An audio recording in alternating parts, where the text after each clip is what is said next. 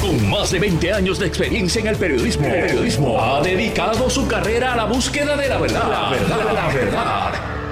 De frente al grano, con carácter entrevistará a las figuras más importantes de la noticia. Radio Isla presenta a la periodista Mili, Mili Méndez en Dígame la verdad. Muy buenos días Puerto Rico, bienvenidos a otra edición de Dígame la Verdad por Radio Isla 1320. Les saluda Mili Méndez, es viernes, gracias a Dios. Vamos a tocar varios temas. Ayer cuando estaba finalizando el programa eh, salió la información de que el tribunal eh, de primera instancia le había otorgado unos 30 días a, a las personas que levantaron unas estructuras de manera ilegal en la parte de la entrada de Camino del Indio, eh, justo en, la Reserva Natural Bahía de Jobos. Esto es en Salinas. Ustedes recordarán que hace como, ya, ha pasado como año y medio, eh, este tema fue eh, bastante público, pero eran otras estructuras que habían sido levantadas y ese es otro trámite que se está llevando a cabo. Aquí estamos hablando de unas estructuras que están justo al principio del camino del indio y y también hay otras áreas, ¿verdad? De allí de, la comunidad Las Mareas, eh, que incluso los líderes comunitarios estaban pidiendo que se tomara cartas en el asunto. Vamos a estar dialogando precisamente con la secretaria del Departamento de Recursos Naturales y Ambientales sobre este tema. Le doy los buenos días a la licenciada Anaís Rodríguez. ¿Cómo está? Buenos días, Miri, un placer estar contigo en la, en la casi tarde de hoy. ya, ya quiere que sea la tardecita. Bueno, eh, gracias por me, me, cogiste diciendo que era viernes y ya yo soy. Me levanté temprano, así que ya estamos casi tarde.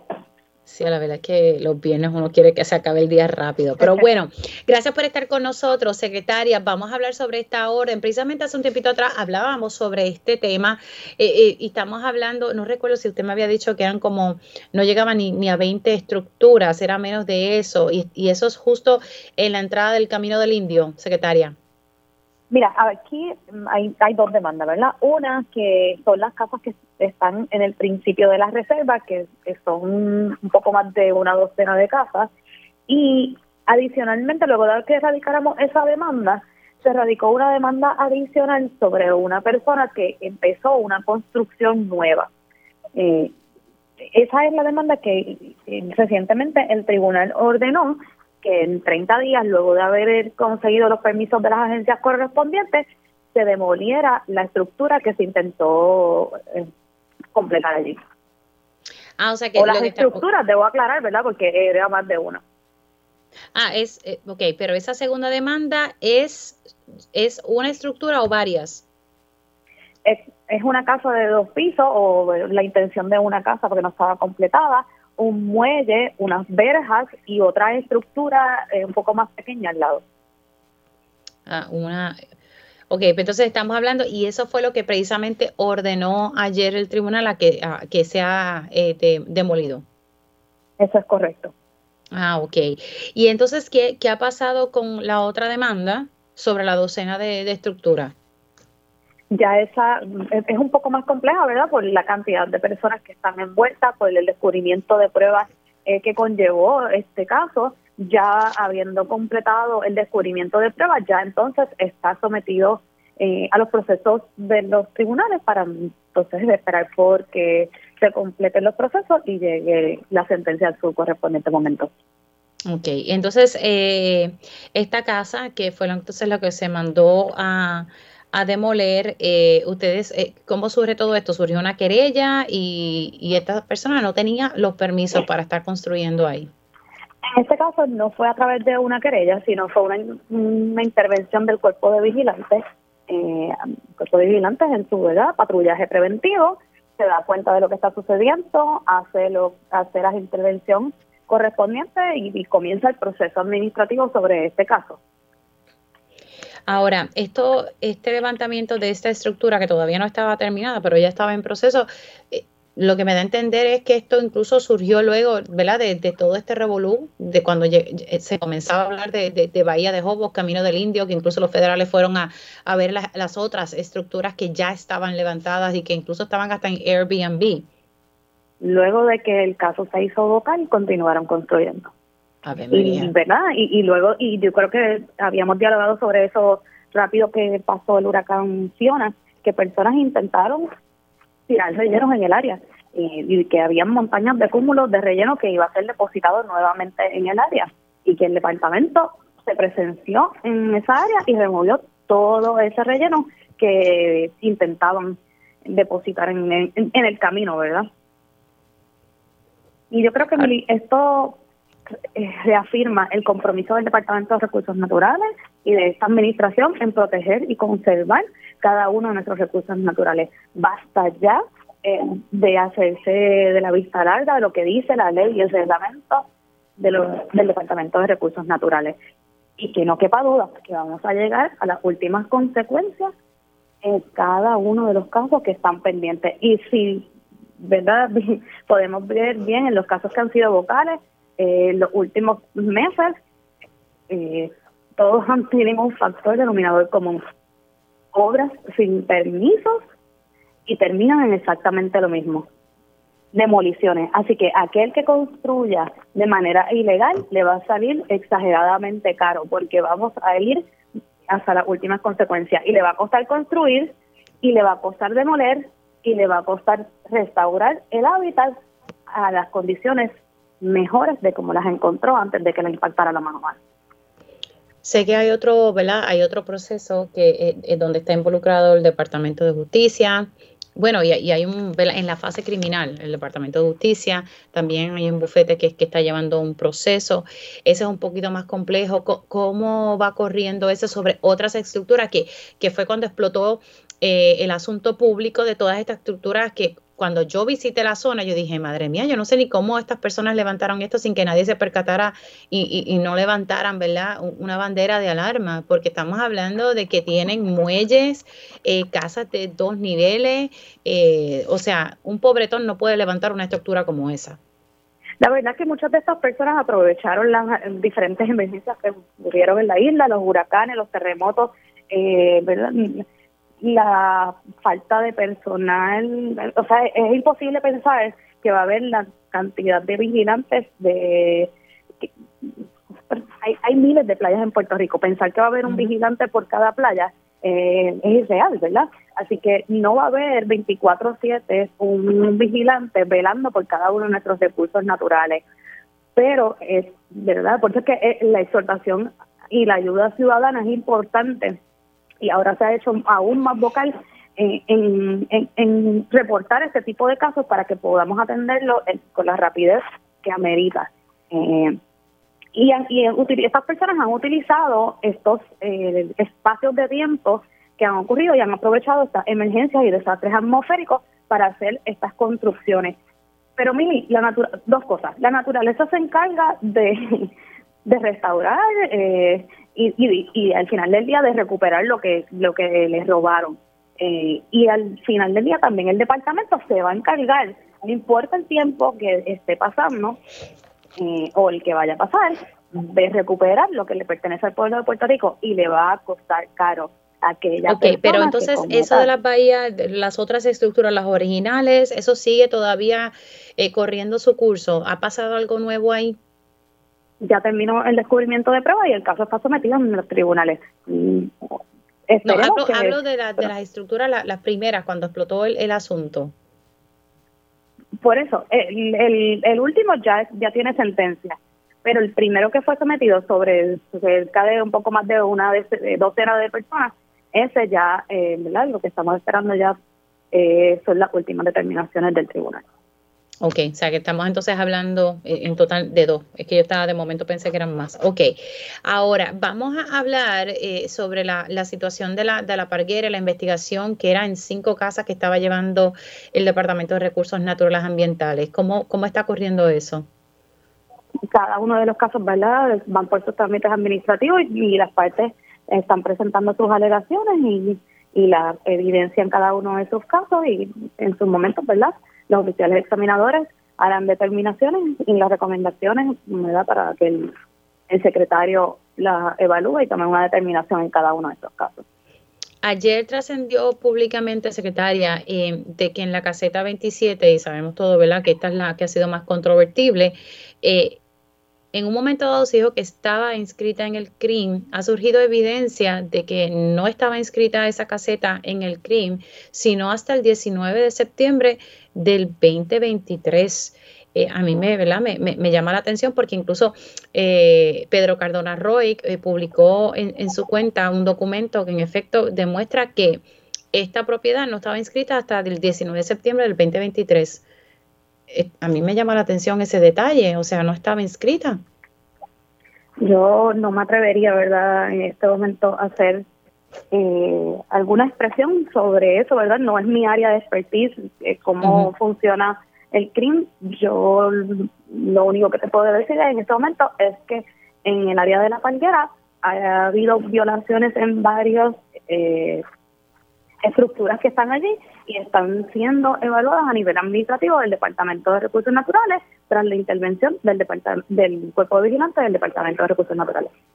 Ese proceso administrativo, usualmente cuánto, cuánto tiempo toma esos procesos, son largos o, veremos, ¿verdad?, que, que, ah, va a haber una adjudicación en, eh, antes de que finalice el año. ¿Cómo, cómo correría, ¿verdad?, e, este proceso? Pues mira, todo, todo depende eh, de cuán extenso, cuán complicados sean los casos, pero el fin de, de los trámites administrativos es que sean más ágiles que los, los trámites judiciales, ¿verdad? Así que mm, de que haya mayor flexibilidad, mayor apertura en correlación a las reglas de procedimiento civil, ¿verdad? eh, a lo que me refiero, a los procedimientos legales y a las reglas que pudieran de ordinario regir en un tribunal. Eh, así que la esperanza, la expectativa, es, debo decir, es que sea un proceso mucho más rápido. Sí, definitivamente. Bueno, pues vamos a ver, eh, esto está en proceso administrativo y entonces eh, se verá una adjudicación en un momento dado. sol y playa. ¿Ah? Perdóname, sol y playa vamos a Sol y Playa.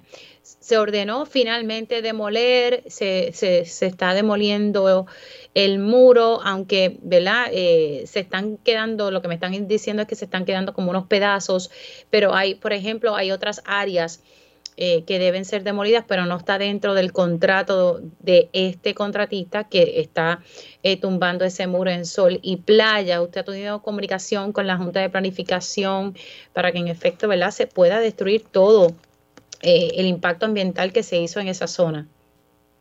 Entre agencias hermanas siempre hay conversaciones, ¿verdad?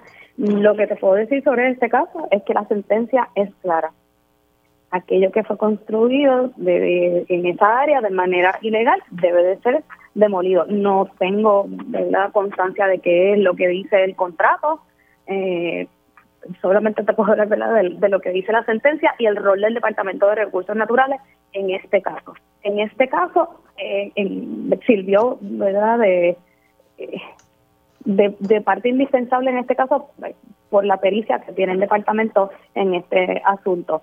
Ahora mismito, el rol del departamento es que concedió un permiso para usar los bienes de dominio público para realizar la demolición. Y la presencia del cuerpo de vigilantes eh, es importante para que asegurarnos que haya cumplimiento a lo establecido en ese permiso. Ese es el rol del departamento en este momento. No es supervisar las obras, no es verificar el contrato entre las partes. ¿Quién, hace eso, eh, secretaria?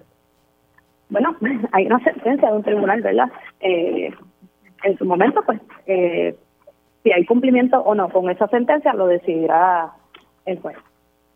Bueno, vamos a ver, ¿verdad?, qué, trasciende en torno a eso. Finalmente, eh, en torno al zoológico, finalmente Obviamente va a ser otra cosa, no va a ser un santuario, no va a ser un momento zoológico. Esto ha surgido temas de que, ¿verdad? Aspirantes que quieren ser alcaldes o alcaldesa, en este caso de, de Mayagüez, están procurando que esos terrenos que sí pasen al municipio, aunque eso fue algo donado a la Universidad de Puerto Rico, que, finalmente va a, terminar siendo ¿verdad? lo que era esa estructura del zoológico. ¿Se va a cumplir con, la agenda que tenían con, con la arquitecta Astrid Díaz?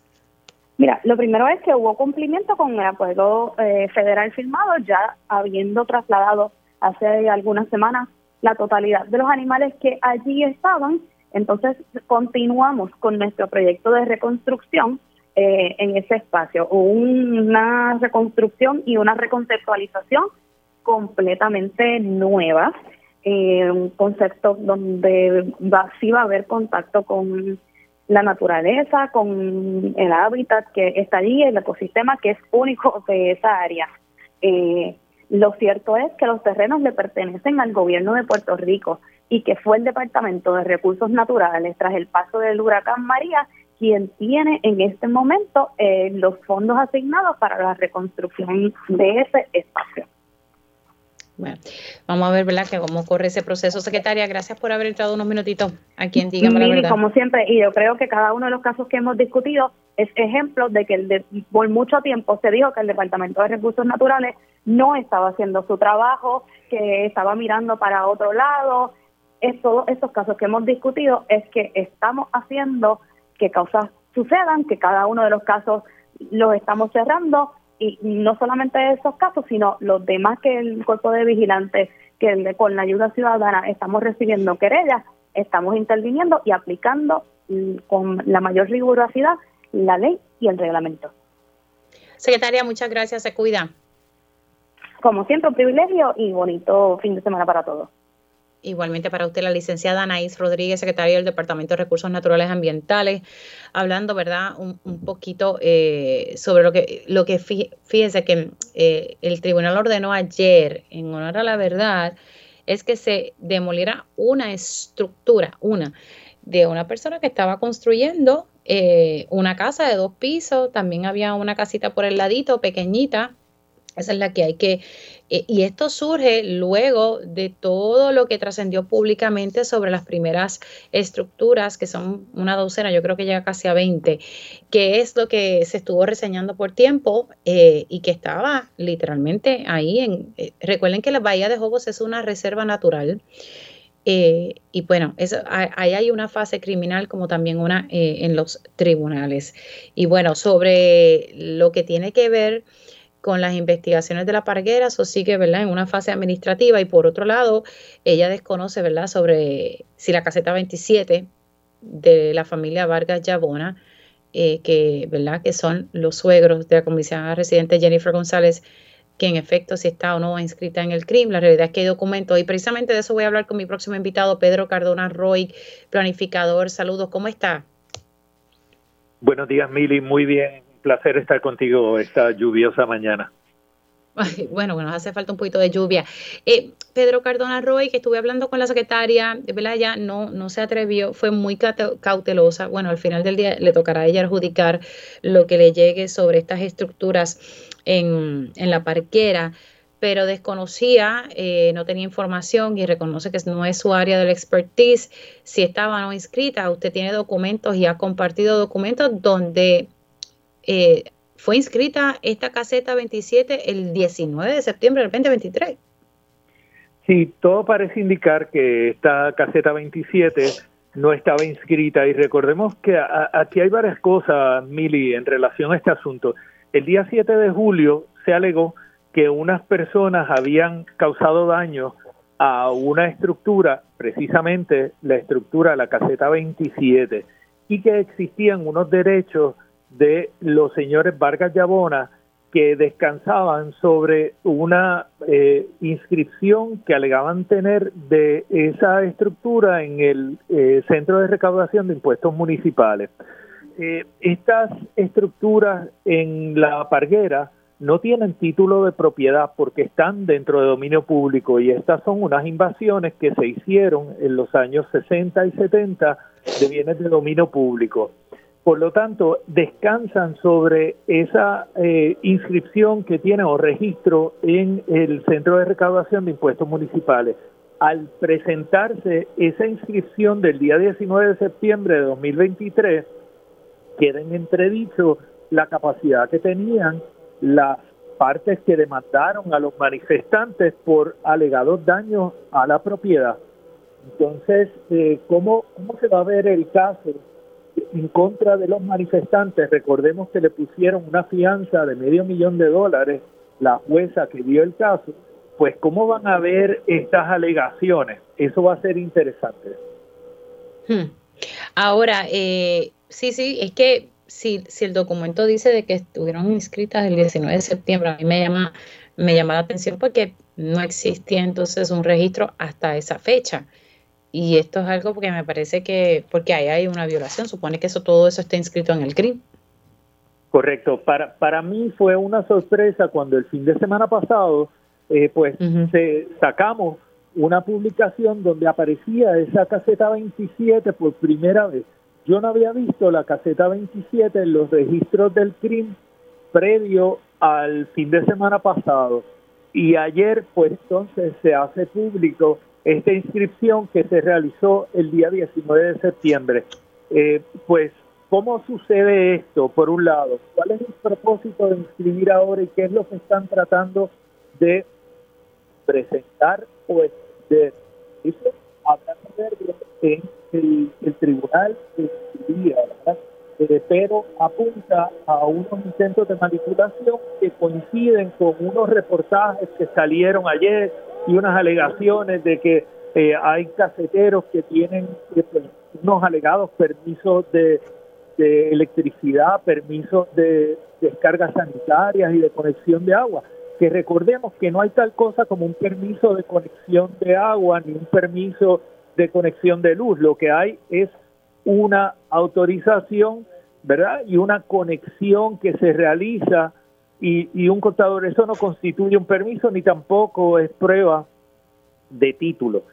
Eh, con el documento del Centro de Recaudación de Impuestos Municipales hay también una escritura y esa escritura otorgada en el año 2017 dice que en este lugar no hay un título y que alguien dijo que al señor Escaví cuando le vendieron pues que el título se había extraviado y por lo tanto no forma parte del registro de esta propiedad, eh, pero, ¿sabes? Si tú no tienes título eh, y tú estás comprando y además, pues se dice allí que se reconoce que están en área inundable, que está en un área de riesgo, que está contaminada, etcétera.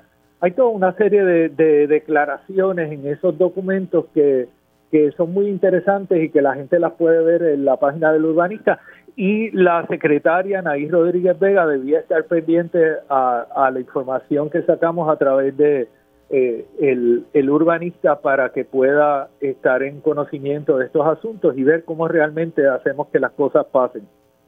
Bueno, y, y eso juega un papel sumamente importante, especialmente en este proceso administrativo, ¿verdad? Que se está eh, eh, llevando a cabo, porque entonces hay, hay unas cosas que hay que indagar.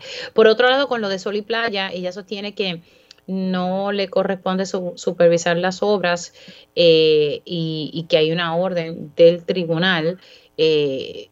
Finalmente ya por fin se demolió todo el muro, porque obviamente sabemos que hay otras áreas que, no están dentro del contrato de ese contratista. Mira, a mí me sorprendió mucho esa declaración de la secretaria Anaí Rodríguez Vega, quien yo creo que ha llevado el caso de Sol y Playa bastante bien. Pero cuando ella dice que no tiene jurisdicción aquí, que hay una sentencia que se tiene que cumplir, es cierto que hay una sentencia que se tiene que cumplir, pero ella sigue siendo la custodia y tiene la responsabilidad de velar por la integridad de los bienes de dominio público y además el hábitat crítico de las tortugas y especies protegidas que anidan en este lugar. Y desde esa perspectiva, la presencia de la verja siempre ha sido un problema para la integridad de esos sistemas naturales que están totalmente bajo su jurisdicción. Parece que se le olvidó esa parte de la cual es responsable. Además, ella es parte de un aparato gubernamental multidimensional en el que también comparte responsabilidad con la Junta de Planificación quien fue el ente que demandó para cumplir con esta sentencia de demolición. Eh, o sea, quienes invocaron la ilegalidad de todos los trámites en Sol y Playa fue la Junta de Planificación. Y al igual que el Departamento de Recursos Naturales, la Junta de Planificación tiene una responsabilidad primaria de velar por el cumplimiento estricto con la sentencia que fue a petición suya. Eh, y, no han ido ni una sola vez a Playa Los Almendros a verificar que se esté cumpliendo con la sentencia del tribunal que ellos pidieron. Entonces, yo, yo creo que aquí, pues de nuevo, a veces se olvidan de cuáles son sus roles y eso es peligroso porque lleva a la ciudadanía a pensar que aquí hay un doble discurso, uno para las cámaras y otro en privado. Ahora, eh, lo que es real aquí es que si estas, estos casos no hubiesen trascendido públicamente, eh, pues porque la ciudadanía se ha activado, eh, yo creo que estaríamos, ¿verdad? Con estas violaciones ahí. Yo entiendo que el recursos naturales no tiene suficiente vigilante, porque la realidad es que no los tiene y necesitaríamos fondos. Pero gracias a la ciudadanía que está pendiente, se, ha logrado mucho, sin duda alguna. Yo, creo que eso que, tú mencionas es fundamental. Aquí ha habido una eh, movilización ciudadana y una fiscalización sin precedentes que ha llevado al resultado de estos casos, ya que todos estamos más conscientes de lo que sucede. Anoche hablaba el secretario Sidre en un programa de entretenimiento de noticias y decía que habían eh, habían veintipico de funcionarios atendiendo los 60 municipios en el trámite de permiso y que no es suficiente, pero que no van a poner más, que ellos tienen el compromiso de que no van a aumentar el número de empleados, que lo que van a hacer es programar para que las cosas salgan más rápido. Y debemos de tener cuidado porque la secretaria a lo que apuntaba en el caso de las mareas es que ese trámite automático de autorización que dio paso a que el ingeniero Ángel Rodríguez otorgar el permiso de uso y de construcción para estas estructuras en las mareas se diera, se tuviera, tuviera eh, efectividad y viera la luz. Eso es lo que producen los trámites automáticos en una estructura fallida y manejada por gente que no tiene conocimiento de estos asuntos. Y el secretario Sidre, junto al director de la Oficina de Gerencia de Permisos, eh, el licenciado Félix Rivera apuntaron a que esa es la dirección que lleva el Departamento de Desarrollo Económico. Y vamos a ver más casos como el de las mareas. Y no importa cuán vigilantes seamos, van a seguir ocurriendo estas situaciones porque el problema surge de la reforma de permiso y surge del desconocimiento en el manejo de estos asuntos desde el Departamento de Desarrollo Económico y la Oficina de Gerencia de Permiso. Cardona Roy, se me cuida mucho. Hacemos una pausa y al regreso estaremos hablando con el secretario de Hacienda. Tiene, mira, tienen la mirilla individuos y corporaciones que no están eh, rindiendo al Departamento de Hacienda y por otro lado hay otros 34 mil que, pues, que tendrán que devolver unos incentivos federales que recibieron durante la pandemia. Regresamos con eso. Dígame la verdad, las entrevistas más importantes de la noticia se escuchan aquí. Mantente conectado. Radio Isla 1320. 1320. Conéctate a radioisla.tv para ver las reacciones de las entrevistas en vivo. En vivo. Esto es Dígame la verdad con Mili Y ya estamos de regreso aquí en Dígame la verdad por Radio Isla 1320. Tami se ha convertido en huracán, así que más adelante nosotros vamos a estar conectando con nuestra metróloga Suheili López, así que quédese pendiente eh, porque Tami ya no es tormenta tropical y se ha convertido en el séptimo huracán de la temporada 2023.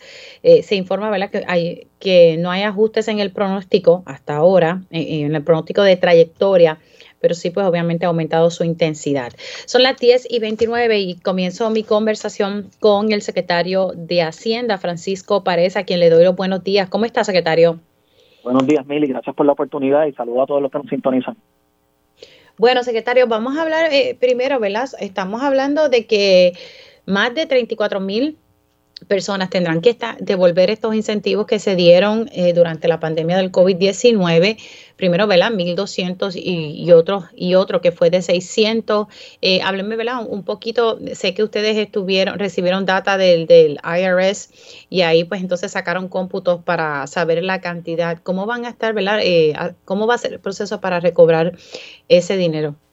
Sí, bueno, en, en esencia ya básicamente la última fase de, del plan del plan de distribución acordado con, con el Tesoro Federal y el IARES, en esencia, eh, personas que hayan recibido un pago indebido, eh, es obligación del, gobierno eh, estatal, en este caso Puerto Rico, hacer la gestión de cobro.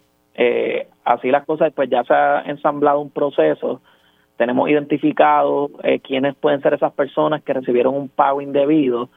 La cantidad más distinguible de esos 34 mil son unos 27 mil eh, participantes que recibieron el pago dos veces. ¿Por qué lo recibieron dos veces? Por, probablemente porque lo recibieron de la IARES, ya sea porque hayan radicado alguna planilla de contribución sobre ingreso a nivel federal, eh, o porque lo recibieron en, eh, decidieron, contrario a las reglas, ir al portal de la IARES y solicitar el pago y luego recibieron el pago por la radicación de planilla a través del, del Departamento de Hacienda. Así que eh, corresponde ahora hacer la acción de recobro. Eh, eh, queremos hacer un proceso ágil y sencillo, eh, en gran medida eh, que lo maneje Suri. Eh, obviamente también tendremos, tenemos ya personal del Departamento de Hacienda en los distritos de cobro disponibles para recibir a, las personas. Cualquier persona que ya haya devuelto estas cantidades pueden someter la evidencia a través de Suri. Una vez ya llegue el aviso, el, la notificación de tasación, puede hacer la reclamación a través de Suri y esta reclamación pues detiene cualquier gestión de cobro del Departamento de Hacienda. Y el que se quiera pasar de listo y, y no quiera devolver el dinero. Pues se va a tasar una deuda y va a estar sujeto a, la, a las gestiones de cobro que de tiempo en tiempo el Departamento de Hacienda eh, emita y, y el mismo Servicio de Renta Interna Federal. Ahora, también tienen otro escenario que, que, me llamó la atención y que han salido 11 mil notificaciones que fueron enviadas a aquellas eh, ¿verdad? personas que no están rindiendo, pero también esto incluye corporaciones y, y, se ha reseñado, ¿verdad? Que hasta estamos hablando hasta de la, de la página, personas que están en OnlyFans, hasta eso.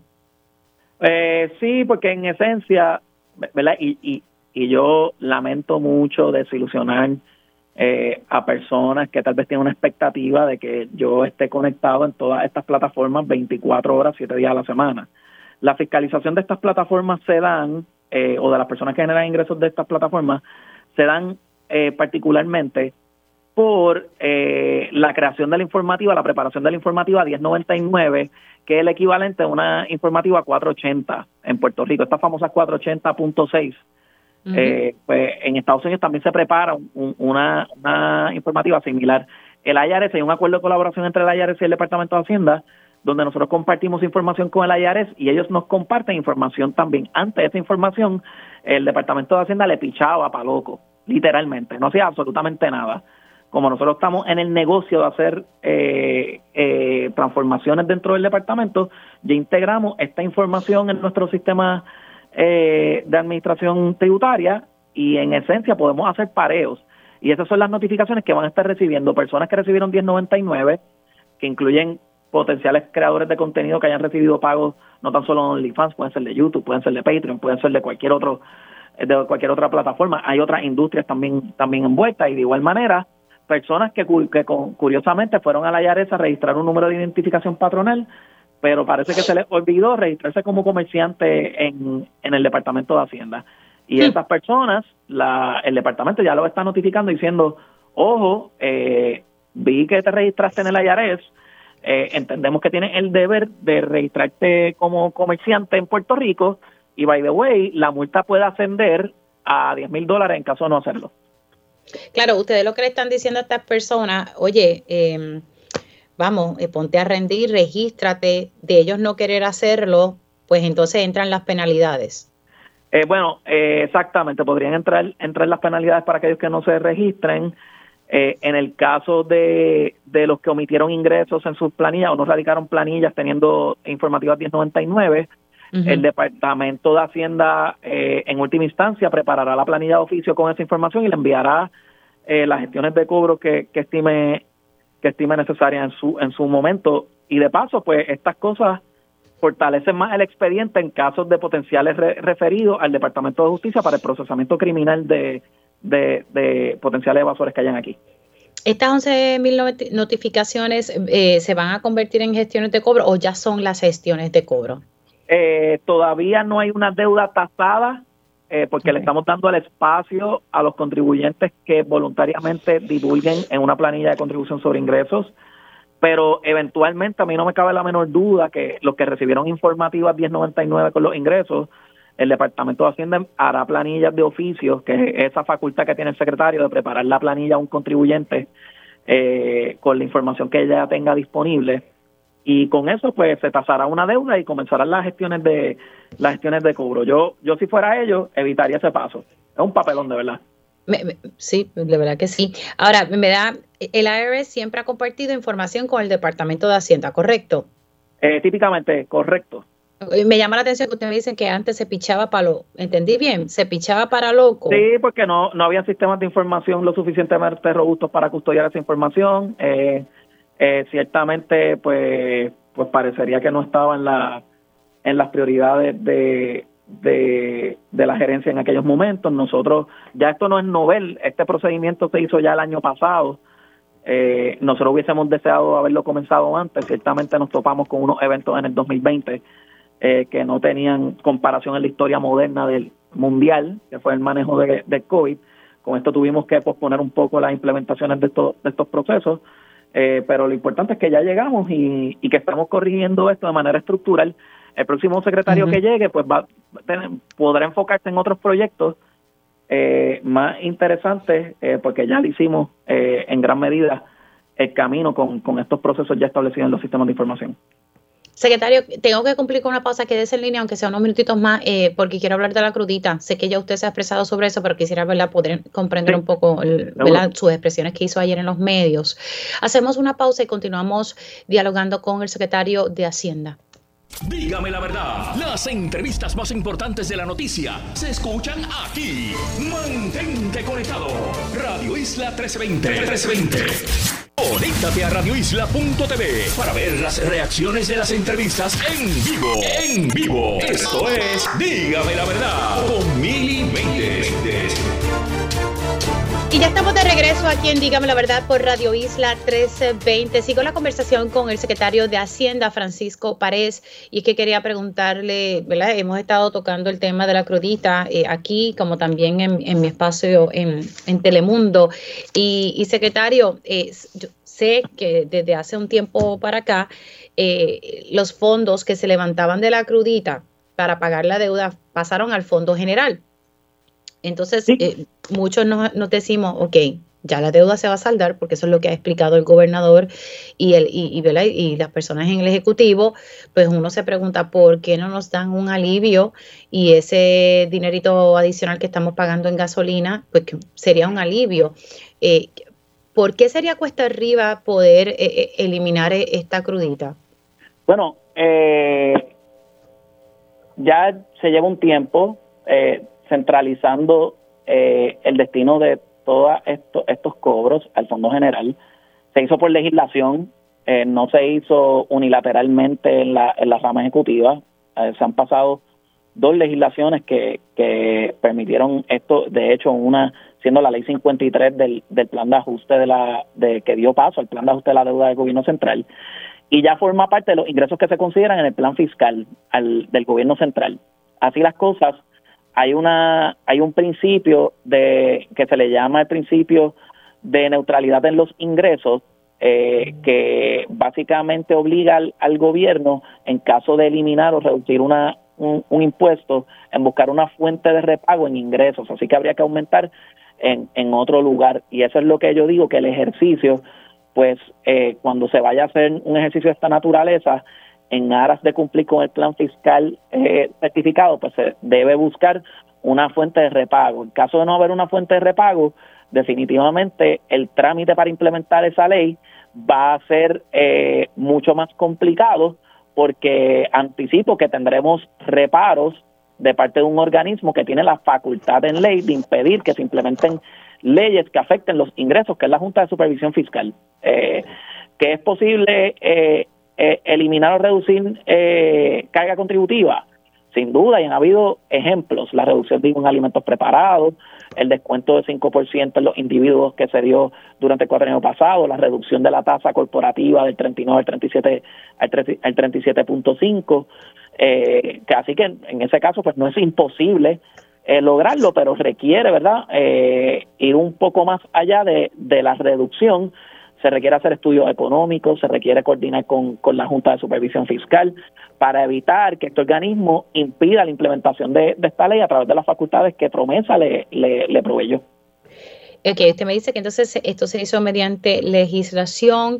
¿Usted se acuerda más o menos? Eh, porque yo creo que esto ya lleva pasando al, al, Fondo General hace como siete años, si mi memoria no me falla. Sí, si, no me, si mi memoria no falla, en el 2016 se utilizaron estos ingresos para cubrir, eh, sé que el 2015-2016, tratar de cubrir servicio a la duda del Fondo General, así que inherentemente pues fue al Fondo General. Eh, por otra parte, en el 2017 con la reestructuración del proceso presupuestario en Puerto Rico a la luz de promesa se pasó legislación local, que es la famosa ley 26 del 2017, donde básicamente se centraliza eh, esos cobros y se envían al fondo al fondo general y posteriormente eso culminó ya totalmente refrendado en la ley 53 que fue la que viabilizó el plan de ajuste de la deuda. Así que durante los pasados este cuatrenio y el, y el pasado, pues se pasaron dos piezas legislativas, además de que el presupuesto de Puerto Rico eh, del Fondo General se utiliza, eh, se construye a base de unas proyecciones de ingresos que incluyen esta, este, este arancel.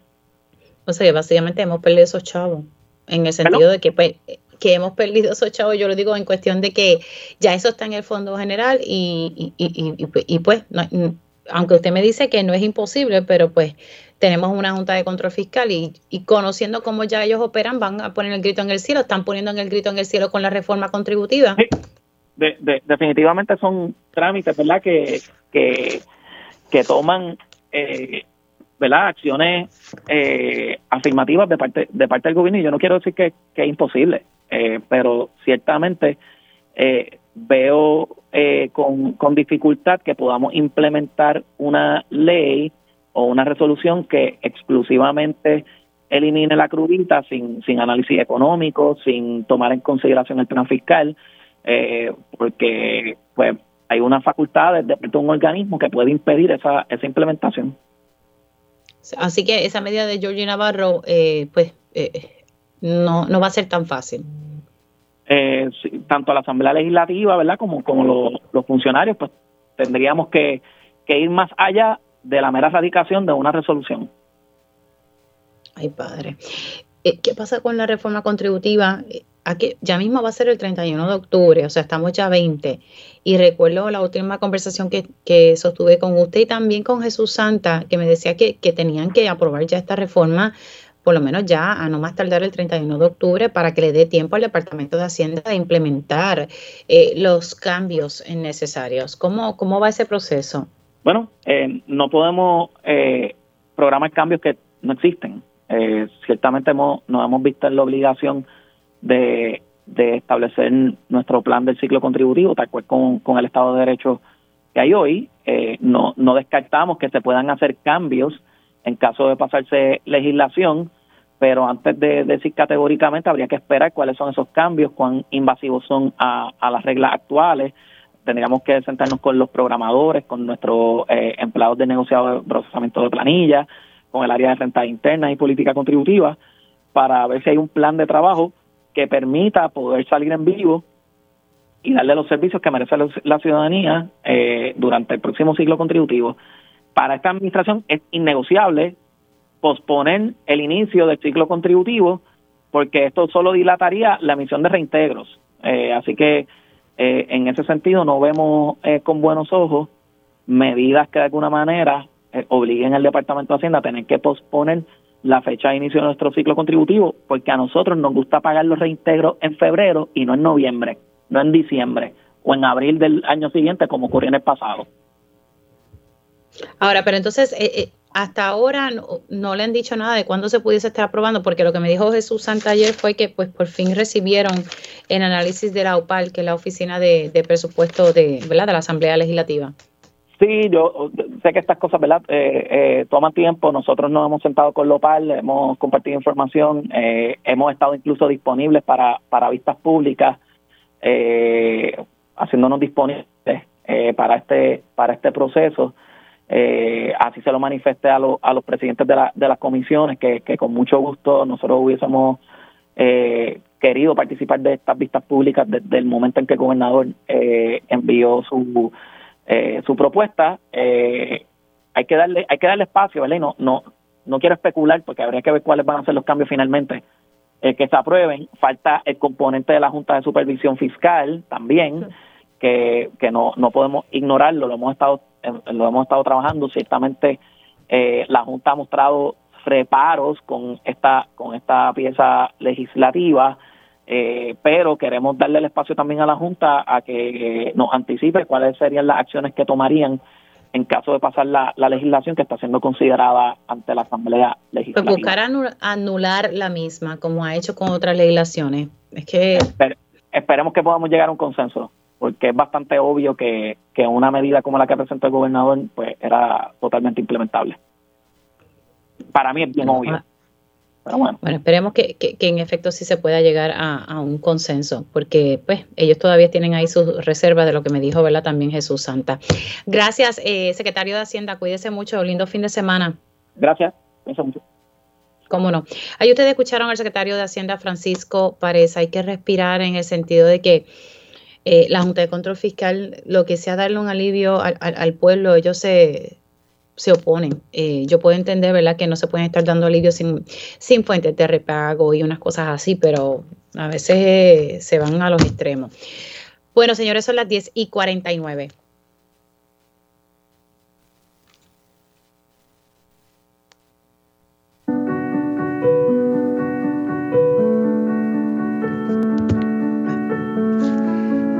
Voy con mi próxima invitada. Eh, tengo en línea telefónica a Nadie está preparado para perder a un ser coordinadora de la Alianza para la Paz Social, conocida como La Paz. La vida eh, gracias por estar con nosotros.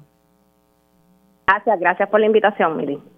Bueno, vamos a hablar un poquito porque ustedes son una organización sin fines de lucro que apoya a las familias, eh, primero en proceso de duelo eh, y, también a las víctimas del crimen. Ustedes van a estar llevando a cabo un evento de recaudación de fondos para poder seguir apoyando a estas familias. Sí, Mili, eso es correcto, ¿verdad? Este, primeramente, pues le damos las gracias nuevamente por el foro nosotros estamos, ¿verdad?, ante una situación eh, que pues, tú has estado cubriendo durante esta semana, donde nos denegaron los fondos eh, Boca, que era parte esencial de lo que era el corazón de, de A Paz. Así que estamos llevando a cabo esta cena benéfica el próximo sábado 28 de octubre, eh, de 5 a 10 de la noche, en el centro Yolanda Guerrero, en Guaynabo. ¿verdad? Este, como parte de, la, de las oportunidades que tenemos para poder recaudar fondos y no vernos en la necesidad de eh, suspender, ¿verdad? O cesar eh, los servicios a estas víctimas que tanto lo necesitan. Eh, nos encontramos también bien activas eh, relacionadas a lo que son los fondos legislativos, ¿verdad? Buscando que ya eso se pueda dar, porque va a ser, ¿verdad? Básicamente el fondo principal es lo que nosotros podemos podernos mantener en ese funcionamiento. Así que este, los invitamos a esa cena benéfica. Los que no puedan ir y puedan aportar, ¿verdad? Pueden ir a nuestra página de Facebook eh, por medio de ATH móvil eh, para poder entonces donar o los que quieran ir, ¿verdad? Van a ver, va a haber entretenimiento, comida y básicamente, ¿verdad? Pensando más bien para, para esas víctimas, ¿verdad? Que esos servicios no se tengan que, que, suspender, ¿verdad? O que cesar. Eh, eso, para eso es que estamos ahí, básicamente. Bueno, pues entonces, eh, eh, importante, ¿verdad? Que las personas, nuevamente vamos a repetir la información antes de irnos a la pausa de cómo las personas pueden donar, ¿verdad? Si no pueden entonces acudir eh, o participar de esta cena. Sí, pueden ir a nuestra página de Facebook eh, a través de ATH Móvil, ¿verdad? Ahí aparece la información y a través de PayPal también, ¿verdad? es otra manera de poder recibir este donaciones, ¿verdad? Si es que no pueden ir y si pueden ir, pues a través de ATH Móvil y poner en el mensaje bien importante, ¿verdad? Si son dos boletos, si son cuatro, los boletos son a 50 dólares, ¿verdad? Incluye lo que es la comida, entretenimiento y este el estar ahí. ¿Está bien? Pues muchas gracias, eh, Sánchez Figueroa, eh, por la información y ya saben que pueden entonces donar para que ellos puedan seguir apoyando a las familias que han pasado por un proceso de duelo porque pues han perdido un ser querido debido al crimen y obviamente también a las víctimas del crimen. Se me cuida mucho. Gracias, muy amable, buen día. Un abrazo. Hacemos una pausa y al regreso vamos a estar hablando con la meteoróloga Suheili López. Tami se convirtió en huracán y ella nos tendrá la información más reciente sobre eh, la trayectoria de este huracán. Dígame la verdad, las entrevistas más importantes de la noticia se escuchan aquí. Mantente conectado. Radio Isla 1320. 1320. Conéctate a radioisla.tv para ver las reacciones de las entrevistas en vivo. En vivo. Esto es Dígame la verdad con Mili Y ya oficialmente comenzamos la segunda hora de Dígame la Verdad por Radio Isla 1320. Les saluda Mili Méndez y gracias por conectar. Si usted se perdió algún detalle de la primera hora de Dígame la Verdad, sepa que siempre se hace disponible en horas de la tarde la versión podcast de este programa. Usted busca su plataforma de podcast favorita, entonces busca Radio Isla 1320, dígame la verdad, usted le da like y le pone ahí el alerta para que siempre eh, le llegue. Y también la otra opción que pueden hacer es entrar a radioisla.tv. Ahí buscan la pestaña que dice podcast y encuentra todos los programas de Radio Isla 1320. Y siempre esto se hace disponible en horas de la tarde. Y también hay otra opción para que te mantengas informado y es el Facebook Live de Radio Isla 1320. Aquí tienes que esperar que termine el programa las dos horas completas y entonces luego ese vídeo se, hace disponible en la página y usted lo puede ver cuando usted así lo desee. Vamos a hablar ahora porque Tami se convirtió en huracán y su Hailey López Belén nos va a estar informando eh, los detalles más recientes. Su Hailey, buenos días, ¿cómo estás? Saludos, Mili, estoy muy bien aquí observando a Tami, que eh, el avión de reconocimiento, caso huracán, en ese vuelo de reconocimiento, entonces detectó vientos en las 75 millas por hora y el Centro Nacional de Huracanes a las 10 de la mañana compartió un informe especial indicando que ya se trata del séptimo huracán de la temporada. Ya está cerca de publicarse el boletín completo que sale ahora de las 11 de la mañana donde veremos por lo menos cambios en el pronóstico de intensidad, ya que este fenómeno está avanzando hacia, hacia las Antillas Menores, donde se espera que condiciones de huracán comiencen hoy por la noche y se prolonguen en gran parte de este próximo sábado. En la trayectoria, que de hecho ya acaba de salir aquí el boletín, lo tengo aquí en mi celular, se lo voy a leer rápidamente. El centro de Sí, Ah, está aquí fresquecito. 14.1 grados norte, 58.6 grados oeste. Su traslación es hacia el oeste-noroeste a razón de 7 millas por hora. Se está moviendo bastante lento y ese es el lento movimiento lo que está ayudando a que Tami se fortalezca, ya que este fenómeno se encuentra todavía sobre aguas del Atlántico, cerquita a las Antillas Menores, y allí hay mucho calor, así que se está alimentando de esa agua y eso va a permitir que siga ganando intensidad durante las próximas horas, por lo menos en sus vientos en, en, en ese rango de la categoría 1. Se está esperando que Tami afecte la región de las Antillas Menores desde esta noche y el día de mañana y entonces pase aproximadamente a unas 200 millas lejano de Puerto Rico durante la mañana del domingo. Así que no estamos esperando efectos directos de TAMI sobre Puerto Rico, más bien efectos indirectos, dependiendo de la cobertura de sus bandas externas, pues parte de esa inestabilidad pudiera dominar en nuestra región entre sábado y domingo. Y por lo menos del fin de semana los modelos han estado proyectando que sea el día sábado, el día con mayor humedad. Y eventualmente cuando Tami se vaya alejando el domingo existe hasta la posibilidad de que se pueda filtrar un poco de aire seco y disminuya un poco la probabilidad de lluvia para el domingo. O sea, va 200 millas lejano de Puerto Rico para domingo. Exacto, el domingo por la mañana es cuando ocurriría ese paso menos distante y entonces luego Tami se iría alejando, que lo que vamos a ver son efectos indirectos mayormente en, la, en el mar con olas que pueden afectarse sobre 8 pies, 10 pies de altura y también las bandas externas que puedan dejarnos lluvia en la zona local, que de hecho el Centro Nacional de Huracanes incluye a Puerto Rico en ese pronóstico de efectos y todavía pues ellos se mantienen bien consistentes en que la mayor acumulación de lluvia ocurre en la mitad este de Puerto Rico con acumulados que pueden variar dentro de una a dos pulgadas y hasta cuatro pulgadas en zonas aisladas. Importante, esto es con los efectos de Tami. Hoy estamos recibiendo lluvia asociada a una vaguada, así que si el terreno se satura, con esa lluvia adicional que podamos recibir durante el fin de semana, pues mm, no es, es posible que ocurran algunas inundaciones y crecidas de río también. Así que estamos con este escenario de esta vaguada, que es la que está, provocando la lluvia que tanto eh, se registró ayer y la que se está registrando hoy. Exactamente, y de hecho ahora mismo hay advertencias de inundaciones para municipios del sureste de la isla. Está hasta las 11 y 30 de la mañana y esto incluye Humacao, Juncos, Las Piedras y Yabucoa, por lluvia que hemos estado recibiendo asociada a la vaguada que está justo delante de Tami. Tami se ha mantenido prácticamente esquivando esta vaguada y por esa razón pues el viento cortante de la vaguada no ha ayudado a este fenómeno a que se debilite, así que Tami se está alimentando entonces del calor del Atlántico justo allí al este de las Antillas Menores y algo importante de las Antillas Menores es que pueden verse afectadas con este fenómeno tanto por lluvia excesiva porque pueden caer más de 10 pulgadas de lluvia, también en esa región la marejada ciclónica, o sea, la subida del nivel del mar puede rondar dentro de uno a tres pies sobre la marea normal y eso inundar costas expuestas al paso de este fenómeno. Por lo menos se puede acercar, por ejemplo, a Guadalupe, a la región este de Guadalupe puede acercarse ya durante la mañana de este sábado como categoría 1 los vientos estarían en las 85 millas por hora. Y de hecho en el pronóstico no se está esperando que, que alcance la categoría 2 de momento, o sea que se mantendría en la categoría 1 y entonces pasaría, por ejemplo, la región de Antigua y Barbudas, que es por donde pudiera tocar tierra.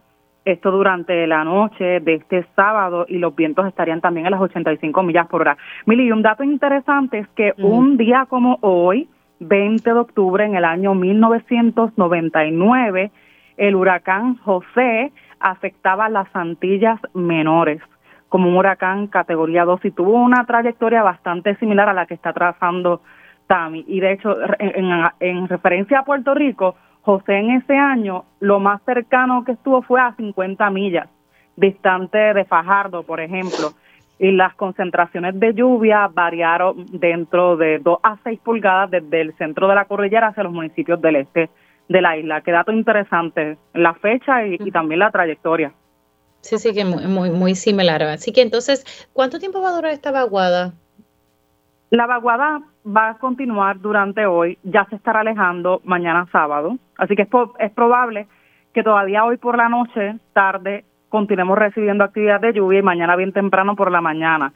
Ya entonces en el transcurso de la mañana del sábado irán mejorando las condiciones del tiempo y por la tarde pueda llover en referencia a los vientos del noreste que estamos recibiendo. Así que por la tarde del sábado pudiera llover a través de la cordillera central oeste y suroeste de la isla. Y como ya les había comentado, los modelos también están proyectando que cuando también esté distante al noreste de Puerto Rico el domingo, pues la parte seca que está al oeste de este huracán pues pueda dominar en, en, nuestra región. Así que por esa razón no se descarta que también el domingo se filtre algo de aire seco y para ese día en específico disminuya la probabilidad de lluvia. Ya entonces entre lunes y martes mientras Tami siga alejándose, pues estaremos expuestos a esa estela de humedad, la llamada cola o rabo de la tormenta, que eso puede dejar lluvia adicional a través de la zona local bueno, importante, ¿verdad? Que siempre se mantengan informados eh, sobre, ¿verdad? Eh, eh, lo que está pasando en torno al tiempo, especialmente a, en torno al huracán Tami. Y como tú explicabas bien al principio, lo, malo de estas cosas es que cuando están bien lentos se fortalecen. y pues eso no, eso no es bueno. Su Hailey, gracias por darnos este informe tan completo. Te me cuidas mucho y un lindo fin de semana para ti y los tuyos.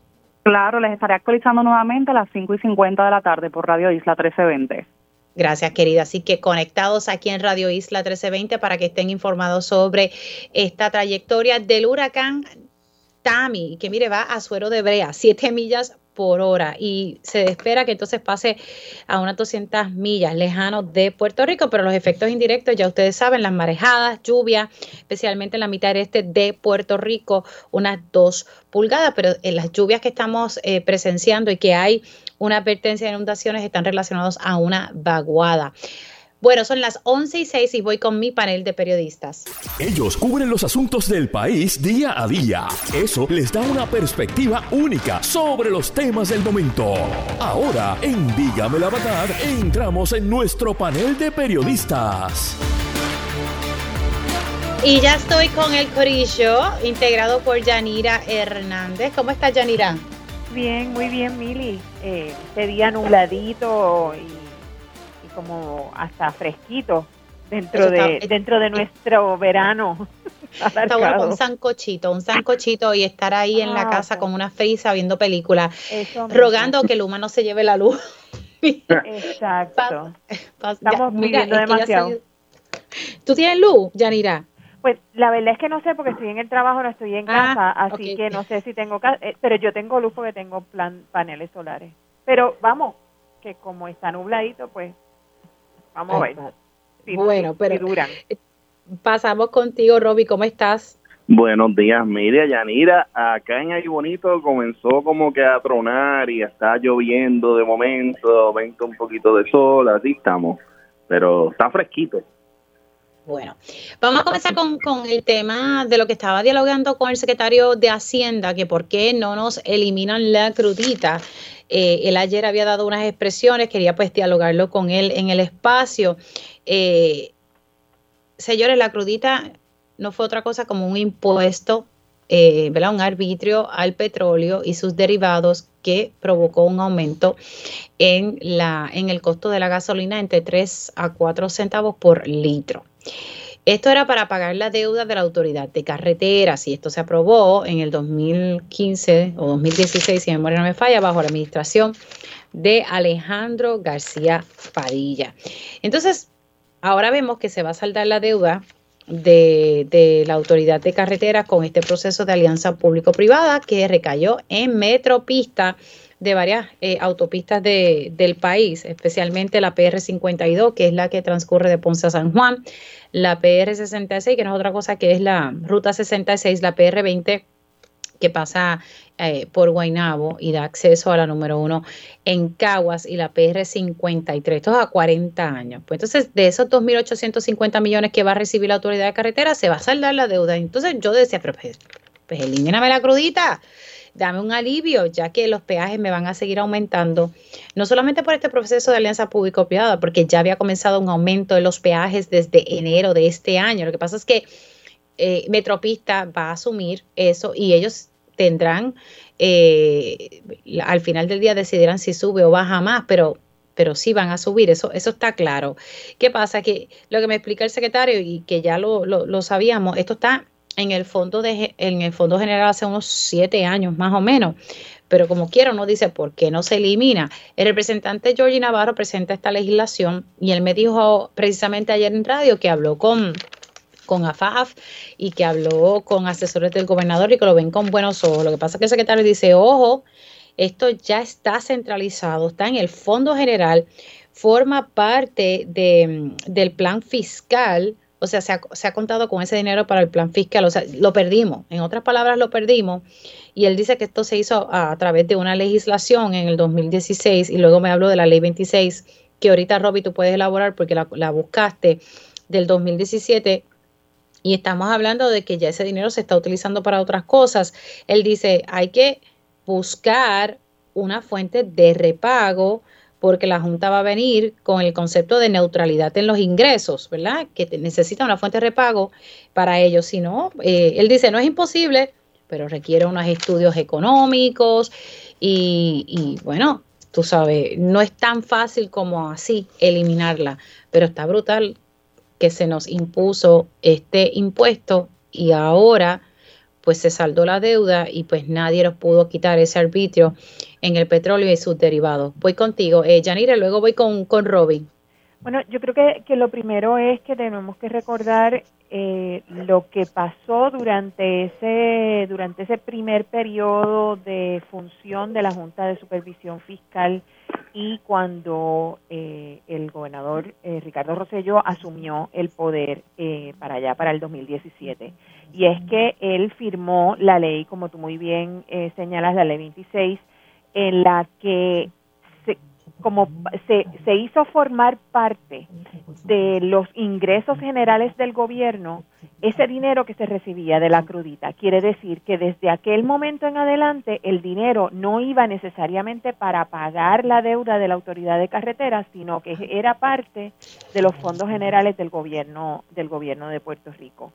eso es así porque la en realidad durante todo ese periodo de tiempo hasta hace muy poco que se negoció eh, que se negociaron las deudas del, del gobierno del estado del estado libre asociado eh, el, el, Puerto Rico no estuvo pagando la deuda, así que no necesitaba ese dinero para pagarla porque porque no estaba pagándola, estaba en una moratoria.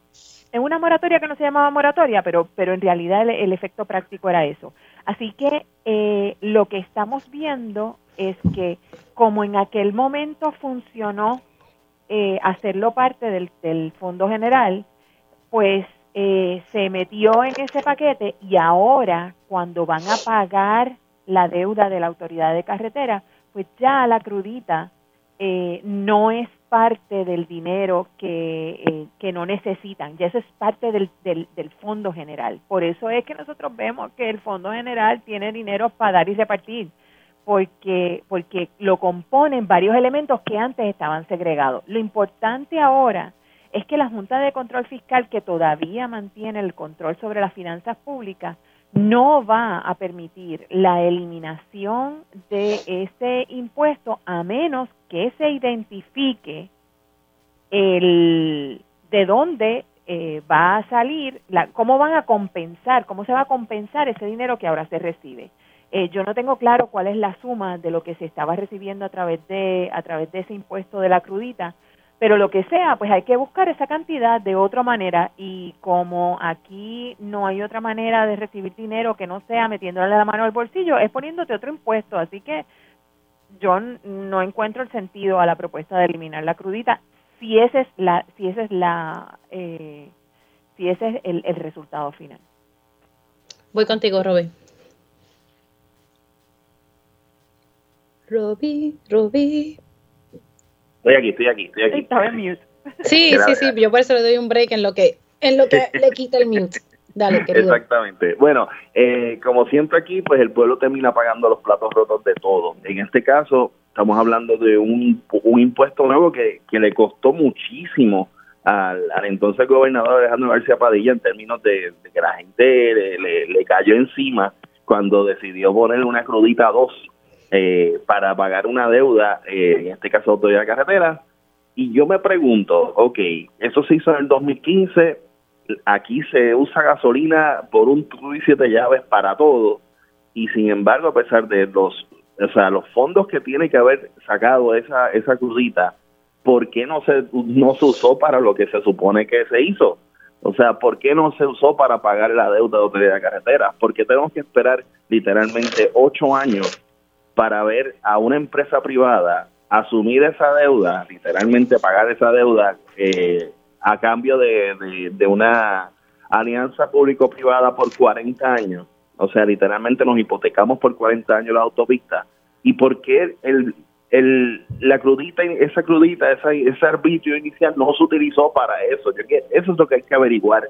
¿Por qué no se hizo, no se hicieron los pagos? ¿Por qué, eh, ¿por qué se desvió el, el, uso de ese fondo para, para el fondo para el fondo general en vez de para el pago de la deuda? Y eso fue en el 2016 que se desvió, eh, ¿verdad? Según lo que entendí de la explicación que me dio el secretario de Hacienda, que esa, toda, esa todavía era la administración de Alejandro.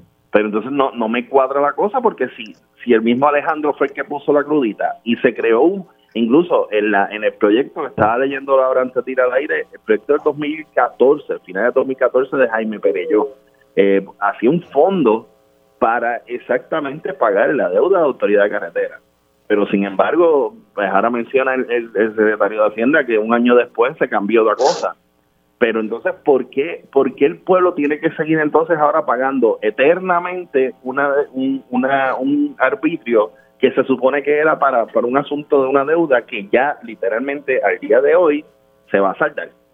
O sea, eso es lo que considero, considero injusto y que, y que es otra de las formas en que el gobierno pues busca la manera de que literalmente cuando a ti te ponen un cargo, aunque te digan que es temporero, sabes que eso va a ser por el resto de tu vida porque, porque buscan la manera de hacerlo así porque literalmente lo que hicieron fue empeñar esa e, e, eso, ese dinero que es mucho no esto no esto no es el ámbito de los cigarrillos este o sea el ámbito de gasolina del petróleo es enorme o sea una cantidad enorme porque aquí literalmente vivimos necesitamos gasolina para todo, para poder movernos diariamente. Así que son una cantidad de dinero bien considerable y que sin embargo, pues nunca se utilizó para pagar la deuda, que yo estoy seguro que se hubiese pagado ya hace tiempo de haberse utilizado los fondos como se supone y no hubiésemos tenido que seguir pagando un impuesto que todavía nos cuesta cada vez que vemos que la gasolina está casi un dólar y que tenemos que estar, todos los días como que sacando 40, 50, 60 dólares para, llenar el tanque del carro para que te dure unos días nada más. Así que nada, pues yo espero que, no sé, ya a mí me gustaría más que hubiese como que accountability, como que responsabilidad de quién, quién fue y por qué se hizo este asunto, ese desvío, porque ahora eso nos va a costar el hecho de que no podamos tener una reducción en algo cuando tanta falta nos hace. Y estoy leyendo aquí eh, pues estoy buscando, me, me, me, pasaron para el artículo, algunos los puedo abrir y otros no, porque son, son bastante viejitos. Pero se está hablando entonces ahora sobre el clawback. Exactamente. Eh, así que lo que estoy viendo aquí de, de, una nota del 2015, estas retenciones se conocen como clawback en inglés y es como si el dinero que teníamos para pagar el celular se utilizara para pagar la comida, explicó Suárez nombrando. Eh, esto fue cuando era secretario de Estado, eh, Víctor Suárez. ¿Se acuerdan de, Víctor Suárez? Es que, es, que, eh, es que yo no sé si ustedes se acuerdan cuando, la, cuando el gobierno declaró que estábamos en quiebra. Que no se y que no se podía pagar con los fondos recurrentes las los gastos ordinarios que no es otra cosa que sobre todo la nómina del gobierno, porque es lo, el, el gasto más grande que tiene el gobierno de Puerto Rico. Cuando no se podía pagar la nómina del gobierno con el dinero que había en caja, eh, porque eh, estábamos en quiebra, el gobierno utilizó lo que se llamaban los clawback, que es que todos estos fondos que habían dispersos en distintas eh, en distintas agencias para pagar distintas deudas se, eh, se detuvieron, se agarraron para, para poder eh, utilizarlos para pagar eh, el, el, el, como diríamos nosotros, los gastos ordinarios de la casa, ¿no? Eh, en lo que se negociaba la deuda, en lo que se, se aprobaba la ley promesa, en lo que eh, ocurrían estas otras eh, alternativas que se estaban buscando para que el, sacar al gobierno adelante. La realidad es que eso en un gobierno bien manejado no debió haber ocurrido, pero, la pero todos sabemos que eh, aquí las cosas no, no ocurrieron como debieron haber sido, que la Junta tampoco ha sido transparente en el, en el manejo de, de, cómo ha tomado unas decisiones con relación a las finanzas públicas. Así que, eh, pues vemos como siempre, que el de la calle, el de a pie, es el que termina pagando los platos rotos. Terminaremos pagando los peajes y los aumentos y la crudita también. A mí, a mí me da coraje, de verdad, que, que, que todo se resuelve a base, pues vamos a poner un impuesto más. O sea, el IVU comenzó con un 7%, un 7% y ahora estamos, ¿qué? Con un 11.5%. Ya yo perdí la cuenta de cuánto uno paga de IVU. 11.5%. El, el, el, IBU es el impuesto más alto casi en toda la nación. Pues claro, porque cuando tú vas a Orlando, voy a usar Orlando de ejemplo, ¿verdad? Que, que uno fue hace un, un tiempito atrás y, y, tú ves la diferencia. Digo, Dios mío, pero mira la diferencia en esta cuenta. Le digo yo a Julio que uno va a cenar. ¿Qué diferencia?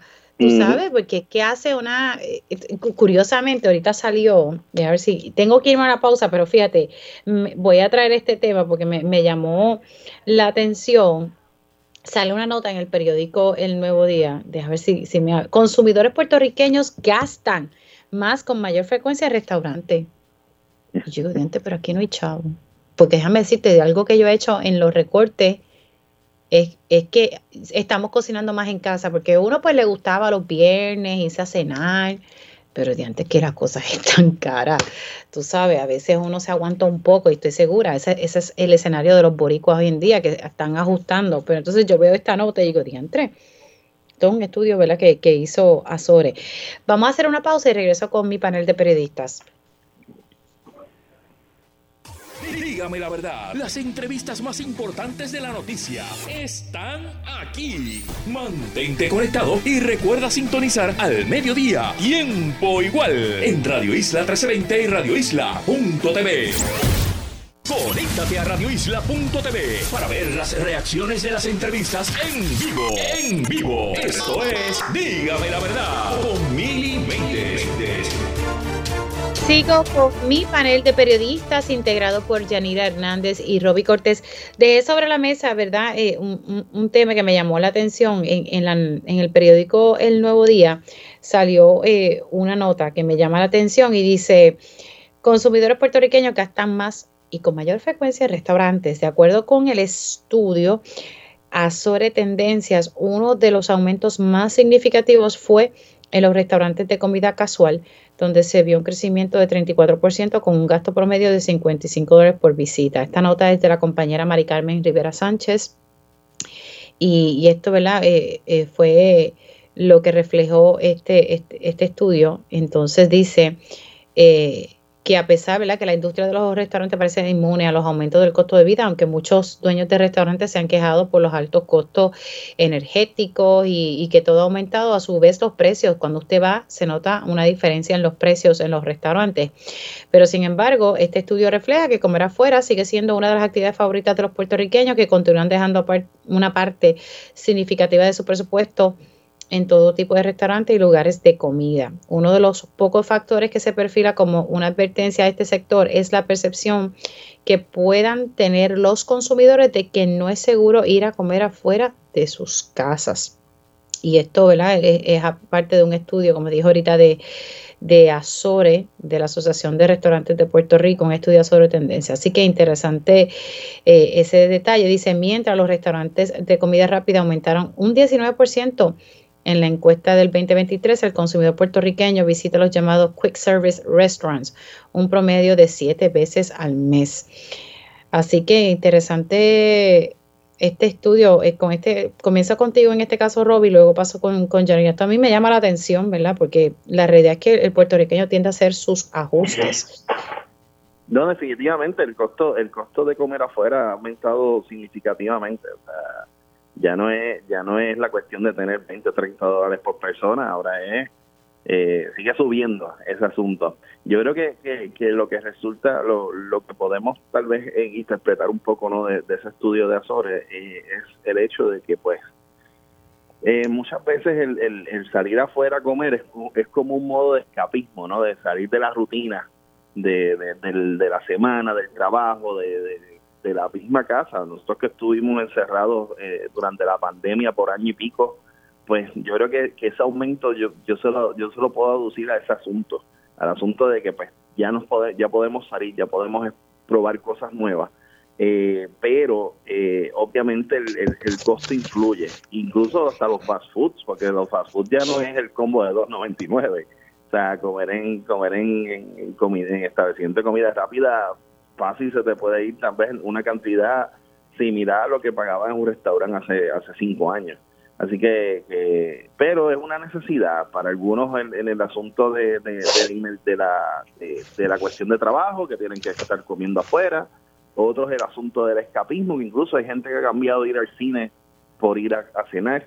Eh, pero yo creo que es ese, ese asunto más psicológico que otra cosa, porque pues aún así a pesar de la, de la cuestión económica, de que nos cuesta más caro y de que, la, y que no tenemos el dinero como siempre, pero como que uno hace el arreglo y busca tal vez eh, darse esa escapadita para, para comer, eh, pero es preocupante para mí el hecho de que a pesar de ese aumento, también yo por lo menos he visto el cierre de muchos negocios, o sea, son eh, restaurantes pequeños, negocios familiares que, que se han ido a la quiebra en los, en el, en los pasados uno o dos años.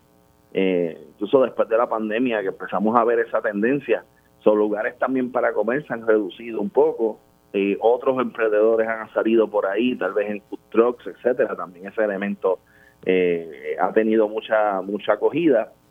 Pero nada, nosotros, el puertorriqueño, a nosotros nos encanta comer donde sí como sea, porque si de algo de algo tenemos claro es que aquí no nos moriremos de hambre en el aspecto de, encontrar lugares de comida. A lugares de comida hay un montón. y pues nada, pues, pero, pero es, un reto, es un reto pero que yo considero que es más psicológico del, del público. El público está buscando tal vez despejarse un poco esa hora, esas dos horas. Y, yo creo que ese, ese es el, la inversión que hacen en la comida, en comer afuera. Bueno, yo era una que me pasaba pidiendo por estas aplicaciones de comida que tú las pides, llegan a tu casa, porque a veces pues uno no tiene ganas ni, ni de cocinar con el cansancio, pero me he puesto las pilas y me he puesto a cocinar, ¿sabes? Eh, tratando de, ahorrar chavito. Yanira. Yo coincido con tu, con tu planteamiento también. Eh, yo solía salir más a, comer afuera, sobre todo en los almuerzos, de lo que de lo que ahora lo hago. Trato de, traerme de casa, pero la realidad es que eh, el mismo estudio establece que la gente después de la pandemia ha, ha visto el área de los restaurantes como un, como un lugar seguro para compartir con amistades eh, y, para, y para tener un rato de ocio. Eh, así que, eh, pues, y, y, vemos que aquí anuncian un concierto y no importa cuánto cueste, inmediatamente se venden todas las taquillas, así que el dinero está disponible. El estudio, bueno, para alguna gente, vamos eh, el estudio también señala, y es bien interesante, que el 29% de los encuestados, de los consumidores encuestados, eh, piensan que las cosas en Puerto Rico están bien en este momento. ¡Ay, Dios mío! ¿A, quiénes habrán, habrán entrevistado? Pero mira, mira lo miren lo interesante, es que en el 2019 esa misma, a esa misma pregunta solo el 11% dijo que las cosas estaban bien. Y en el 2022 solo el 21% decía que estaba bien. Así que ese por ciento ha aumentado aún cuando el 71% piensa que las cosas están mal o muy mal. Eh, igualmente, eh, las personas eh, que, se entrevistaron sostienen que la economía, que, que, que sus finanzas están bien, un 29% versus un 24% en el 2022 y un 22% en el 20, en el 2019 el, en términos de lo que, de cómo visualizan su, sus finanzas para el próximo año, el 15% ve que sus finanzas van a estar mejor el próximo año versus en el 2022 que en el que el 18% pensaba que sus finanzas iban a ser mejor y en el 2019 pensaban el 26% pensaba que sus que sus finanzas iban a ser mejor. Así que la perspectiva futuro es más pesimista de lo que es su, su percepción de su realidad en este momento. Es un estudio que tiene mucha información bien, bien interesante. Sí, no, definitivamente. Me, llamó eso la atención. Yo, yo lo vi, yo se lo mando a mi productor y digo, de adiós, pero aquí las cosas, ¿hay chavo o no hay chavo? ¿Verdad? Porque es que... Parece que en algunos áreas hay. yo no soy una de esas. hay que ver a quién entrevistaron ahí cuánta gente. Bueno. bueno, eh, Hacienda le está metiendo caña hasta las cuentecitas de, de OnlyFans. Ay, Dios mío, cómo me he reído con esto. Hablando con el secretario, él me dice, bueno, estamos fiscalizando, el IRS siempre ha compartido información con el Departamento de Hacienda. Hay algo que me llamó la atención, que él me decía, en algún momento pichaban para pa loco, ¿verdad? Para loco, pero en el caso del no, y él está utilizando esa información que comparte el IRS para entonces hacer un ¿verdad? Un, macheo, como decimos por ahí, eh, un pareo. Eh, y, entonces estamos viendo ¿verdad? creadores de contenido que están omitiendo sus ingresos al Departamento de, Hacienda y que Hacienda pues estará haciendo gestiones de cobro, pero lo que les está pidiendo es, mira, ¿sabes qué? Comienza a, someter tus planillas. Eh, si en Estados Unidos te están llegando los formularios, pues aquí también tienes que, registrarte. Eh, y de no hacerlo, pues entonces estarán haciendo esas gestiones de cobro. Y a eso eh, le agrego que el, incentivo económico que se recibió en medio de la pandemia fueron fondos federales, primero fue unos 1.200 y luego otra cantidad de 600 dólares. Pues hubo sobre 34 mil personas que recibieron este dinero sin tener derecho al mismo. Me estaba diciendo el secretario que hay 27 mil eh, personas que lo recibieron dos veces, ya sea porque lo solicitaron en la IRS y bueno, nada, esas personas tienen que demostrar que en efecto lo devolvieron o si no, pues entonces Hacienda va a estar haciendo el proceso para que las personas devuelvan ese dinero. Así que estamos viendo que, que Paquito está buscando chavo por todos lados. Bueno, pero si tú no, no rindes, ¿verdad? Y si tú recibes un dinero que no te corresponde, pues lo correcto es devolverlo. Eh, voy contigo, eh, Jani, repaso con Roby. Es que eh, lo que hablábamos ahorita de la, de, de, la crudita, ¿no? En este momento nosotros tenemos dinero porque durante mucho tiempo no se estuvo pagando, no se estuvieron pagando muchas de las deudas. Eh, pero lo que se vislumbra a futuro no es necesariamente esa bonanza. Tenemos una baja población, la población que, que está eh, que está creciendo es la población de las personas mayores que eh, cuando llegan a cierta edad entonces sus ingresos bajan porque dejan de trabajar, se retiran, etcétera. Así que a, a futuro por las condiciones demográficas nada más tenemos que pensar que los ingresos del gobierno deberían reducirse eh, y el gobierno tiene que estar buscando hasta debajo de la hasta debajo de las piedras dinero para poder eh, continuar con, con las operaciones porque porque no sabemos qué es lo que qué es lo que va a pasar. Estamos en un momento de transición bien eh, bien dramático no solo a nivel de país sino a nivel mundial. Y y pues hay que además que al que le corresponde y tiene responsabilidad que tiene que cumplirla, que todos los demás lo hacemos, ¿por qué no? Sí, la verdad que está, está cañón. Tengo que hacer una pausa y voy contigo, Robin, el próximo turno. Ok. Dígame la verdad, las entrevistas más importantes de la noticia están aquí. Mantente conectado y recuerda sintonizar al mediodía, tiempo igual, en Radio Isla 1320 y Radio Isla.tv. Conéctate a radioisla.tv para ver las reacciones de las entrevistas en vivo. En vivo. Esto es Dígame la verdad con Mili Y ya estamos de regreso aquí en Dígame la Verdad por Radio Isla 1320. Les saluda Mili Méndez. Sigo con mi panel de periodistas integrado por Yanira Hernández y Roby Cortés. Te toca a ti en, en, este turno, Roby. Bueno, estamos hablando de Hacienda y de la, de, la forma en que, en que el secretario de Hacienda pues, se ha dedicado ¿no? a, buscar... A buscar chavo. Al chavo, por debajo de las piedras, por donde sea. Pero a mí me encantaría que, que, Francisco, eh, y yo sé que, que él, monitorea estos programas, me encantaría poder, poder reunirme con él o, hacer un panel con, con él para que nos explique cómo es que funciona per se, que le diga al pueblo cómo es que funciona la cuestión de los fondos de, del gobierno de Puerto Rico. ¿Por qué lo digo?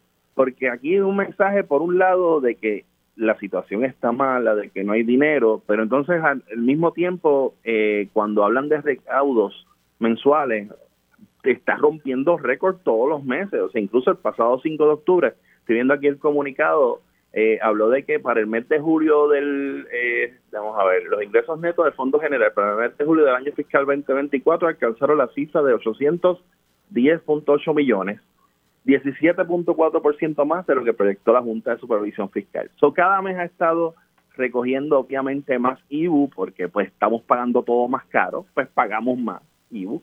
Eh, ¿Y a dónde es que va ese dinero? ¿Y dónde está ese dinero guardado? Porque siempre se habla de que hay un montón de fondos de, del gobierno del gobierno central, pero no o no lo vemos en la calle en, en obra o, vemos entonces por el otro lado, dos semanas después del secretario, buscando por debajo de las piedras cualquier dinero que, pueda coger de cualquier lado. Entonces, pues, no sé, yo, yo pienso que, que, Hacienda debería hacer un, una campaña o una forma directa para hablarle a la gente, explicarle esta situación económica en que vivimos, en que tenemos eh, un gobierno que por un lado te exige más impuestos, pero a la vez eh, bueno, obviamente diciendo pues que no hay dinero, pero a la vez eh, recaudando cifras históricas. ¿A dónde va ese dinero? ¿Se están pagando las deudas? ¿Qué, qué está pasando con él? Es algo que a mí me, encantaría poder conversar, conversar con, con, el secretario de Hacienda, a ver si se da, eh, para que nos pueda dar un poco más de luz al respecto y eso también yo creo que calmaría a la gente, ¿no? En, el sentido de que a veces uno tiene que aceptar ciertos gastos pues, porque son obligaciones, pero a veces en estos casos nos, nos pone a pensar tanto de que seguimos pagando tantos impuestos y no lo vemos, porque no vemos los resultados por, por o van a donde a lugares donde no sabemos. Y no yo creo que eso nada, es que quería quería aprovechar esta instancia para hacer ese llamado a, Hacienda para que nos haga nos haga ver dónde es que va ese dinero finalmente. Hmm. Bueno, vamos a pasar, no sé si quieren... ¿Ah? Es un buen llamado, yo me uno. Vamos a hablar un poquito, no sé si quieren hablar del, del tema político, o si hablamos un poco del tema ambiental, lo que pasa, bueno, que el político, nada, lo que estamos observando, muchas personas eh, que tienen deseos de aspiración, todo el mundo está pendiente de quién va a ser el candidato a, a, la papeleta, tanto de Jennifer González como de Pedro Pierluisi, la comisaría residente, son muchos los que tienen intención de aspirar, hay que ver quién tiene los votos, Noticiel saca esta encuesta donde Ricardo Rosselló dentro del PNP saca eh, muchos votos. Hay quienes ya me han dicho que Ricardo Rosselló no tiene intención de, correr. Eh, y entonces en el PPD pues ya hay una sola persona hasta ahora, ¿verdad? Eh, que es el que tiene aspiraciones. Así que, y, he visto algunos líderes del PPD, ¿verdad? Respaldarlo. Así que voy a entender que que el licenciado Pablo José Hernández entonces va a ser esa figura. ¿Cómo ustedes ven la, la, la cosa aquí? Yo lo veo como, como que no sé, como apagado, en el sentido de, las figuras que tal vez quieren ser aspirantes a, la comisaría residente. No sé cómo ustedes lo vean. Yanira. Pues mira, yo creo que lo que pasa es que en el en el va a depender mucho de quién vaya a ser el candidato a gobernador, eh, porque eso es una dupleta. Eh, y, y en la medida que esa definición del candidato a gobernador está como que veremos en todos los partidos, pues, pues esa, esa figura, esa cofigura que, que es el comisionado residente o la comisionada residente, pues eh, pierde un poco de brillo. Además de que, mira, sinceramente yo no sé cómo ustedes lo ven, pero me parece que eh, estas elecciones son como no sé, les falta pasión eh, o es que estamos viendo lo mismo, no sé, yo no veo creatividad, no veo novedad, no veo nada que inspire a la gente, a la gente que está desanimada, que los inspire a moverse, a votar. no hay nada, no hay pasión para nada, eh, porque ni, ni para protestar ni para apoyar para apoyar, apoyar que si soy, estoy, estoy como quiera salgo trasquilado, para protestar, protestar para que si como quiera eh, me pasan por el, el, rolo por encima y me y termino pagando más y teniendo pocos servicios y las cosas están fuera de nuestro control. Así que no sé, como que no veo, no hemos llegado al punto de la ebullición. Estamos, como tú dices, flat. Sí, no, eh, y, sé que hay mucha gente que tiene mucho interés, pero por ejemplo en el PPD son muchos los que tienen interés. Ya Jesús Manuel dice, pues sí, ya tomé una decisión. Y es como que la espera que desespera. Eh, y, yo creo que el PPD está como un, no sé, está como un poco lento ahí en la cosa. Entonces, en, el otro lado del Partido No Progresista, pues me llama mucho la atención esta pelea que se ha generado entre los dos bandos de quien, ¿verdad? Especialmente con, con el hecho de que José Enrique Meléndez eh, bueno, todavía yo creo que él sigue auscultando, pero ya él no está eh, dentro así de, la campaña de Jennifer González, porque eso tienes que, que, Elías Sánchez está eh, en esa campaña y, y, él sostuvo en pelotadura que, que le habían ofrecido varios puestos. Yo no sé qué fue lo que, que pasó ahí y entonces vemos como esta pelea ahí y yo no sé si es que ellos van a dejar que pues que se tiren dos o tres, pero ya ambos han dicho que van a presentar un, candidato. Lo que pasa es que yo no sé si realmente lo tienen, porque a mí me dicen que están tratando de convencer a Larry Hammer, pero, pero, pero, pero heavy. Eh, Robbie, pasa contigo. Bueno, eh, hay que, hay que tener claro que en primera instancia que, que, nosotros estamos hablando de las elecciones artificialmente, o sea, esto, eh, esto se, se, se ha alargado artificialmente por la cuestión de, la, de las nominaciones a, por la primaria en el PNP. Porque si no, tal vez no estaríamos hablando tanto en este proceso, porque este proceso generalmente a más de un año de las elecciones, eh, pues todos los partidos en cierto modo están organizándose. Y nosotros pues estamos ya literalmente viendo el elemento backstage de, de, cómo es que se está creando a, los candidatos. Ya estamos en ese punto, ¿verdad?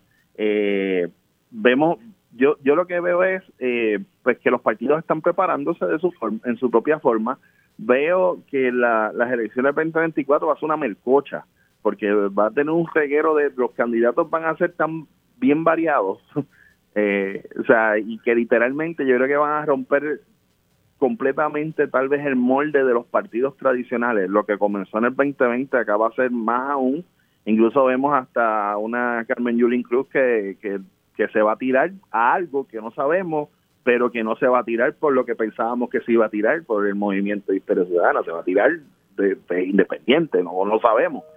Eh, y así por el estilo estamos viendo esos movimientos. En cuanto a los partidos, bueno, en este caso los partidos principales, PNP y PPD, pues están, el PNP está en una contienda interna, más, más interna que externa. Eh, a veces salen cositas, como nos enteramos a veces en, en en, programas o entrevistas de algunas de estos protagonistas, pero yo lo que veo es que eh, desde, desde el boom inicial del anuncio de Jennifer González, desde ahí adelante, desde el, gender reveal de, de sus gemelos, no hemos vuelto a saber de ella en más allá de los comunicados, de los fondos y del estancamiento en el Congreso. So, puede ser que ahí haya movimientos de tierra ocurriendo, eh, como vimos de, personas que a lo mejor hoy están y mañana no con ella, eh, y el gobernador, pues, él, él, tiene ese elemento de seguridad, por lo menos lo que siente, ¿no? Pues el hecho de que tiene, pues, una cantidad grande de fondos eh, para su campaña y que sigue creciendo. Eh, y en este caso el PPD, a mí me sorprendió que esta semana, no sé si vieron, bueno, obviamente vimos toda la encuesta de, las encuestas de Noticel, pero pusieron más más cómodo al PPD de lo que yo pensaba, como que por lo menos le dieron más números de lo que yo pensaba que tendría en una encuesta el, Partido Popular Democrático. No estoy diciendo que es que vaya a, ganar o, algo similar, pero sí hay tal vez hay más gente calladita por ahí esperando a ver qué va a ocurrir en el partido para decidir si finalmente se van a, van a votar por el PPD o si finalmente se van por los, los partidos minoritarios, que ese es otro problema que estamos viendo. Vemos unos partidos minoritarios que pues se han mantenido calladitos. En este caso, el Movimiento de Historia Ciudadana ha estado eh, con el PIB, la alianza que se ha anunciado tanto se, se está enfriando. Vemos a, ya la gente está como que desilusionándose al hecho de que qué es lo que va a haber, porque es como que tanta expectativa que no se está dando nada. y, y, vemos un, un eh, o sea, Juan Dalmau, pues eh, está, pero no está, será el candidato, pero no, o sea, como que no, no vemos algo, algo concreto. Y, no, este él, dice que en diciembre él formaliza. Mira, se me ha acabado el tiempo. Por eso, pero en, en, un, en, en una época eleccionaria que ya artificialmente empezó ya, que ya estamos preguntados nosotros en octubre, diablo, esto está bien apagado, pues tú tienes que reaccionar de alguna forma y tienes que darle pues, esperanza a, los posibles votantes de qué vas a hacer, pero ahora mismo no hay nada.